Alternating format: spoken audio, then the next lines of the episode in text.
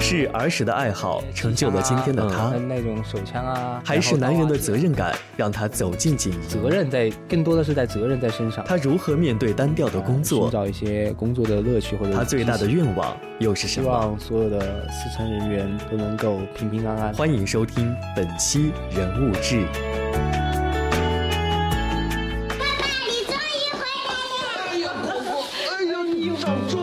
他是这座城市里的普通人，他每天也奔忙在希望的路上。普通的人，普通的事，走进他的生活，倾听他的故事。欢迎收听本期人物志，大家好，我是齐飞。今天的嘉宾是一位人民警察，他是一位高速交警。大多数人在见到他第一面的时候，都会说：“哇哦，好帅呀！”当然是真的帅。不过显然这并不是今天节目的主题。今天我们要通过这位帅气的嘉宾来了解一下高速交警们的生活和工作。来，有请姚俊。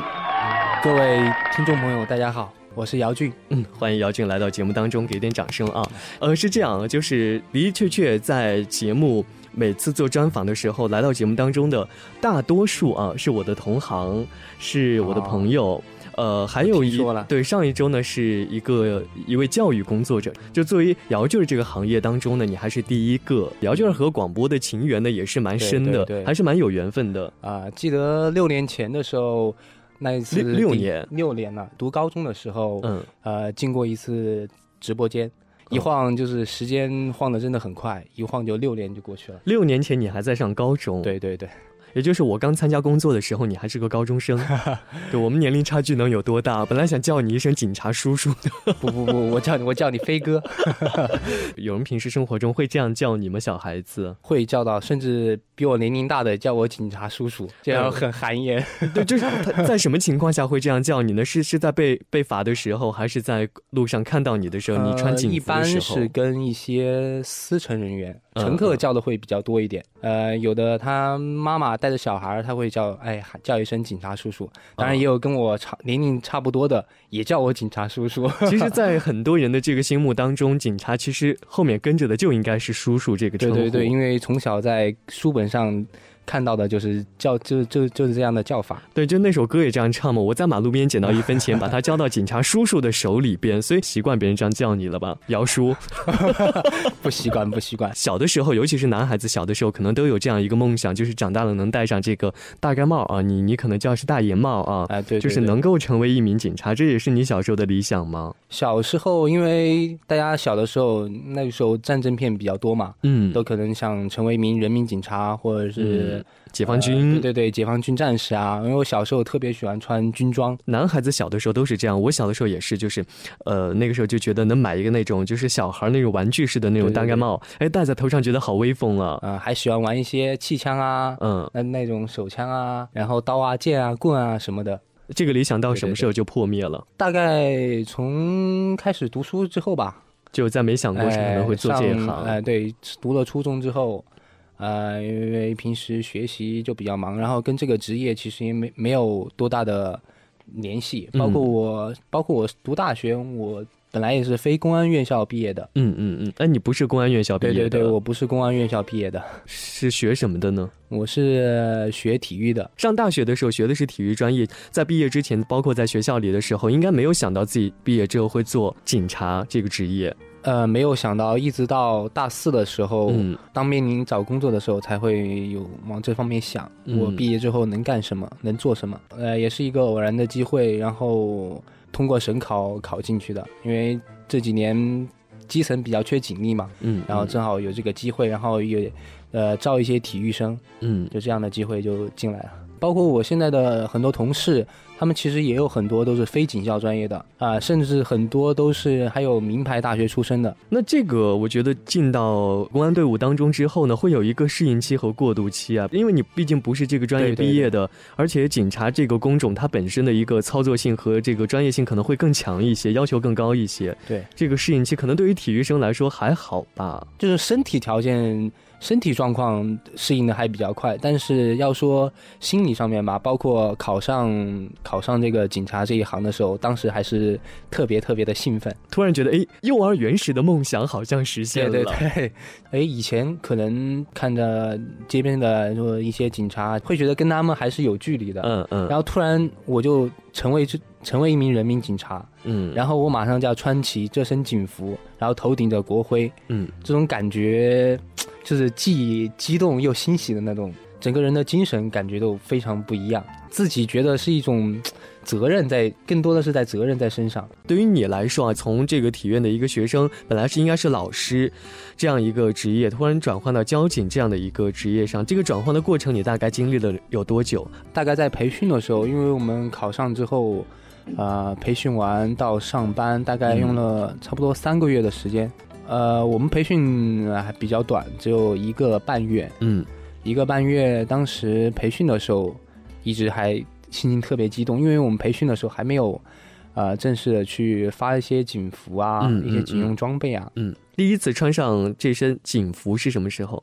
就是最后结业的时候，第一次发上警服，然后第二天我就到了我的工作岗位上。嗯嗯，那种兴奋劲儿肯定比你在培训的时候要要兴奋的更多一些。呃，其实培训的时候会更好玩一些。哎哦哦，是为什么？因为大家很多人啊，嗯嗯，大家我们一起那一批有两百多号人嘛，分布在全省各个高速高速公路上面。嗯嗯。当我们培训的时候，两百多个人在一起，每天生活、训练、吃饭。嗯。其实真的到了自己的工作岗位之后，大家突然要分分离了。嗯嗯。然后要去一个新的环境去适应它，而且这个新的环境我们还不知道是什么样子。所以说，当时还是有那种落差感，但是同时也还比较兴奋。所以你刚说从培训的过程到真正的走上工作岗位，有一点点像从校园里突然下迈入社会的那种感觉，会有那样的感觉？有一点。哎，这个是你的第一份工作吗？嗯，这个不是我第一份工作，就在当警察之前还做过其他的工作。嗯，对我因为一直在老师和公务员当中选择，嗯，然后当时出来的时候，当时省考的时间没有到，然后就先考了一个村官，大学生村官，嗯，啊，在当阳当过几个月的村官。当村官那也是非常基层的工作，也是基层，我们比这个比我现在这现在这个职业还要基层一些。嗯，当村官的时候都做什么呢？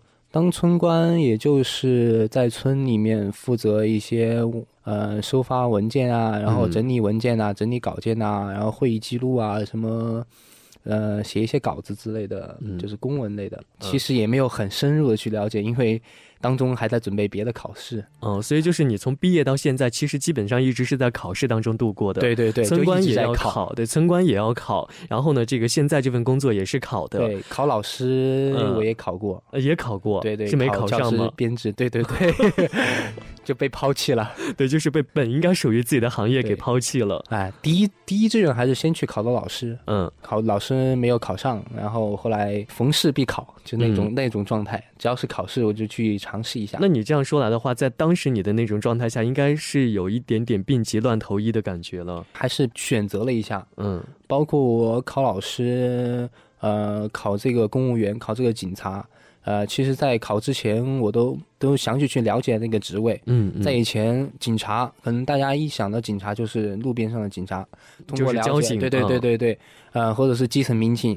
啊，真正去考这个职位的时候，我就会去了解我现在从事这个高速巡警，嗯，是个什么样的工作状态，什么样的工作性质。嗯，当然，警察也不光做，只有什么基层民警，还有刑警啊，对，很多警种。参考一下，当时有很多警种我可以考嘛，可以考特警，嗯，可以考那个城区的基层民警，嗯嗯，啊，这就是考这个高速巡警，然后在这这几个当中选择了一下，最后还是选择了这个高速巡警。对对对，交警，高速交警和城区的交警。其实工作的状态是完全不一样的。其实性质是差不多，对性质可能环境会不同。因为在高速那种环境的话，面对的车辆也稍微会稍微单一一点。嗯，像高速上就没有摩托车嘛，就没有一些助力车嘛，对不对？没有这些车辆，相对而言还稍微简单一点。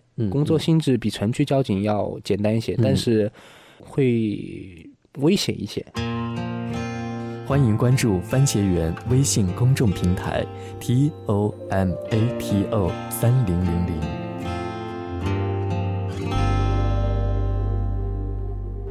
是儿时的爱好成就了今天的他。那种手枪啊，还是男人的责任感让他走进警营。责任在更多的是在责任在身上。他如何面对单调的工作？寻找一些工作的乐趣或者他最大的愿望又是什么？希望所有的司乘人员都能够平平安安。欢迎收听本期人物志。因为工作关系，在一次采访中，我来到了湖北省高警总队五支队恩施大队二中队的所在地巴东县野三关镇，也就是姚俊所在的中队，和这里的民警待了一天的时间，我的感触非常的深。很多时候，我们在高速公路上碰到交警时，基本很难看到他们的笑容，以至于你以为交警是不是都不会笑呢？但是，一天的体验下来，我发现他们并不是不会笑，而是这份工作给他们肩头的担子真的很重，因为担子两边分别装的是安全和责任。比如说测速，测速就是我在那坐一分钟，我觉得哎挺好玩的；坐两分钟，觉得啊怎么这么多车超速；坐两个小时，我真的会很无聊。就你你你可不是做两个小时，对你来说，可能每天甚至是一周当中，会有很多的时候，包括晚上深夜，都会在车里做测速的工作，然后太无聊了吧？高速公路上，甚至可能说一天要测八个小时，呃，忙的时候可能要吃。在高速上面，每天陪着你的声音就是有车超速，有车超速，还好那个声音是个女生，当然可以静音嘛，OK 静音啊，就每天其实就有一个这么一个孤单的声音陪着你在高速公路上测速，真的好无聊啊。这是工作嘛，嗯，就只能这样子。最初做这个工作就是做这么单一的工作的时候，有抱怨过吗？其实任何事情你做时间长了，都会有一个枯燥乏味，当然你要从中。呃，寻找一些工作的乐趣或者激情嘛？有没有被你们拦停下来的小车说你超速了，来交罚款，然后他不服？啊，经常有一些司机会跟你扯皮，对扯。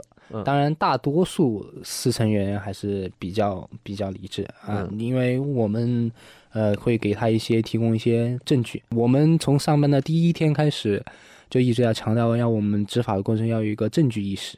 所以说，这方面证据一一旦提供出来，都还好。就以前我可能没想到，在高速公路上超速会是这么频繁的一件事情，因为 就是在整个一天的体验过程当中，对我来说能做的唯一一件事就是测速。但当时我真的是没想到，就是在我在车上坐的一分钟当中，听到了我我我都没有怎么去数啊，就是一分钟过程当中，就是不断的有报警在说有车超速，有车超速，有车超速。就我没想到，就超速会有这么频繁在这条高速公路上。因为我们那边是属于三区高速，限速会比较低。然后很多外地的司机不熟悉路况，会超速相对多一点。当然，慢慢这种情况越来越好。哎，当然我们从心理上，每次其实出一些交通事故现场的时候，第一个是感觉很沉重，第二个也非常惋惜，同时也是在警醒我自己。包括我从事这个职业之后，我自己平常开车我都会非常非常的小心。以前没有做这个工作的时候，你可能觉得这个东西离你很远。而且亲身经历到现场的这种机会是非常非常少的。当你从事这个工作之后，你会发现，哎，怎么每天都像有事儿啊？就这种感觉。事故天天有，对对，事故天天有。看的第一次的自己没办法承受的事故是哪一次啊？是什么时候？就穿上警服大概多久？呃，第一次就第一次出出第一次出现场吧。啊，第第一次出现场其实都很紧张，然后也是那个时候刚好是冬天，嗯，然后是你人站在高速公路上面，啊，要摆一些标志标筒，嗯，然后要进行一些指挥，示意车辆减速。那个时候其实心里还有点小怕。因为不停的有车刷刷刷刷刷从你从你面前飘过，你可能坐在车里面，你感觉不到。当你站在下面的时候，你会发现，哈，车好快，刷刷刷的这种感觉，就有一种被抛弃的感觉，你知道吗？我懂，我懂。所以第一次出事故时候很紧张，那是个那个不是一个特别大的事故吧？对对对，因为还那是比较小，因为我们都还有老民警带着我们一起去慢慢适应这个过程。真的有时候碰到事故的时候，尤其是晚上，晚上出警其实是最头疼的一个事情吧？哎，对，要从被窝里面爬起来，尤其是在这个季节或再冷一点的时候。哎，而且我们要求出警要必须要快，就马上要穿着衣服就要走。当时就是要求的出警时间是多长时间？呃，白天是三分钟，晚上是五分钟，五分钟必须要出警。对对，然后到达事故现场，就是最远的事故点，最快要多久到达？最远的估计也就半个小时以内吧。半个小时以内必须要到达。对对啊，你说如果真的在高速公路上出现问题了，高速巡警他怎么就那么快能到那个地方呢？他会有一个大的路牌，上面标志你现在是在哪里。像我们那个，你上回去的，你看到的是幺二六四，嗯，就是沪渝高速公路，啊，幺二六四公里。这个幺二六四是从上海这边开始计数的吗？对，沪渝高速它全程是从上海到重庆这条高速，它起点应该是从上海算的。我们大队叫做宜恩巷，就宜昌往恩施方向。它报警的时候也会也会问你，你是在哪个方向啊？然后公里数是多少？其实这个大的标识牌。你可能想的是每公里有一块，是不是？它每隔一百米其实还有一个小的标识牌，这个叫百米牌吧？对，百米牌，对对对，每百米它还有个牌子，也就是在一公里范围之内还有十个小一点的牌子，对对对，小一点的牌子大概就圆形的一个小的标识牌，嗯，这是每个高速公路上都会有，都会有，都会有。我平时还真的很少注意，就是 就是我在想，就是每一次就尤其是晚上开车的时候，你走在高速公路上，车灯一打，路边就会有那个反光的东西，是不是就是那个牌子？对对，就是那个牌子在反光，对对对，有很多。反光牌，这是公里数的，还有一些一些提醒啊，我们或者提醒你。啊，进入史史进隧道要开灯光啊，或者是这边是多雾地段的，有那种大的标志牌，包括一些地名一些标识牌，它都是有都会反光的。但是就是在高速公路边上，大家能够看得到的，就是非常频繁的那个反光牌，上面肯定是有写你具体的那个位置的。对对对，数字。说到这，我就突然想起来了，经常会在这个呃报纸上也好，还是在这个一些各种报道当中也好，就是看到听到的，就会说呃什么什么样的事故在某高速公路上哪个到哪个方向多少公里处加几百米这样一个加几百米，对，这个就是百米排起的作用啊。对对对对，这个位置的定位就很精确了。对，包括我们出警的时候，可能就会方便一些。嗯，可能呃大概知道什么位置。嗯，那别人在报警的时候，其实很多人我觉得真的对这个是不了解。就别人报警有没有过就是报警失误，就是没有讲清楚自己在哪里。那如果说他报警失误，其实是我们的接警员的失误，是他没有问清楚。呃，作为我们每一个值幺幺零值班室的，他会。呃，具体问到你，嗯嗯，那这个时候你其实他会他会引导你问询问你在哪里，嗯，是个什么样的事故，然后地方有没有人员人员伤亡。如果说没有报清楚，应该是我们的失误。但是从这个上上面来讲的话，我觉得这也是需要了解的一个知识点。因为现在高速公路，全国高速公路建设的是非常的多，也非常的发达。就是高速公路其实离我们的生活是非常近的。那一旦上了高速公路，万一啊，万一如果有一些小问题的话，那这样的一些知识点，其实在关键的时刻是非常有用的，非常有用。对，包括一些地名，有些人不注意看路标路牌，很容易走错。到了这个路口没有下高速，有也。经常一些新手会犯这样的错误，希望所有的司乘人员都能够平平安安。嗯，对，这是作为高速巡警、作为交警最大的心声了。对对对，嗯，也是我们工作最大的目的。我们其实每天都祈祷今天是一个平安的或者平安的夜晚、平安的一天，不希望有任何事故发生，就是希望所有每一个司乘员能都能够平平安安的回到家里，这是我们最大的心。如果你走得太累。需不需要我陪你一回？陪你擦干你脸上的泪和你莫名的伤悲。如果你的世界需要一点安慰，我就在你身边。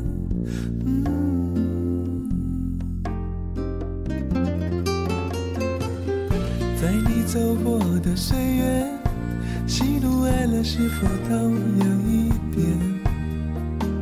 太美的梦曾让你沉醉，太多的爱情也让你心碎。如果你的黑夜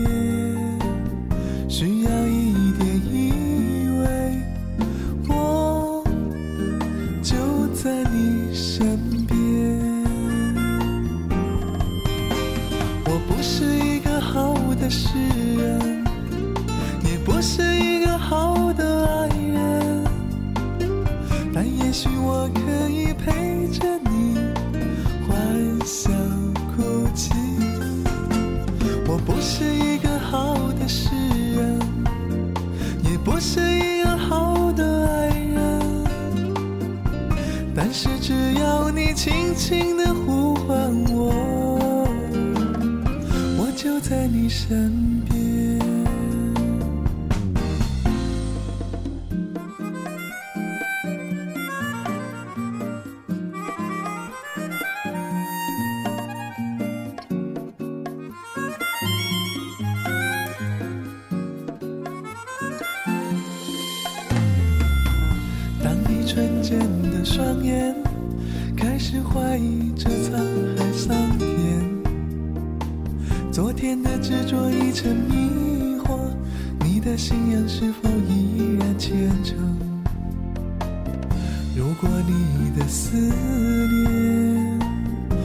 再需要谎言，我就在你身边。我不是一个好的诗人，也不是一个好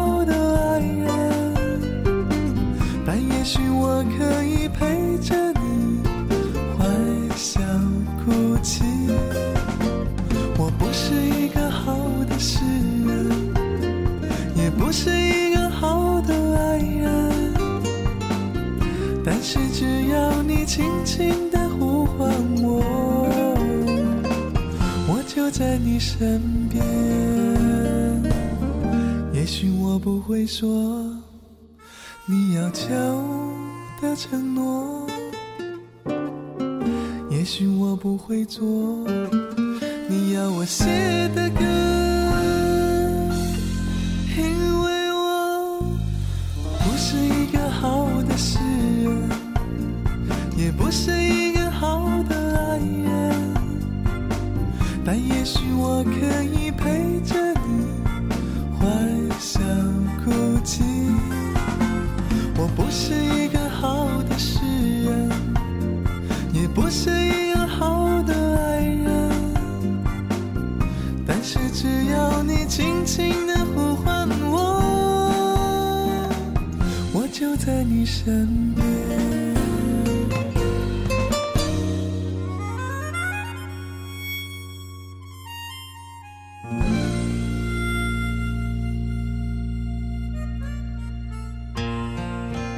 欢迎关注番茄园微信公众平台 t o m a t o 三零零零。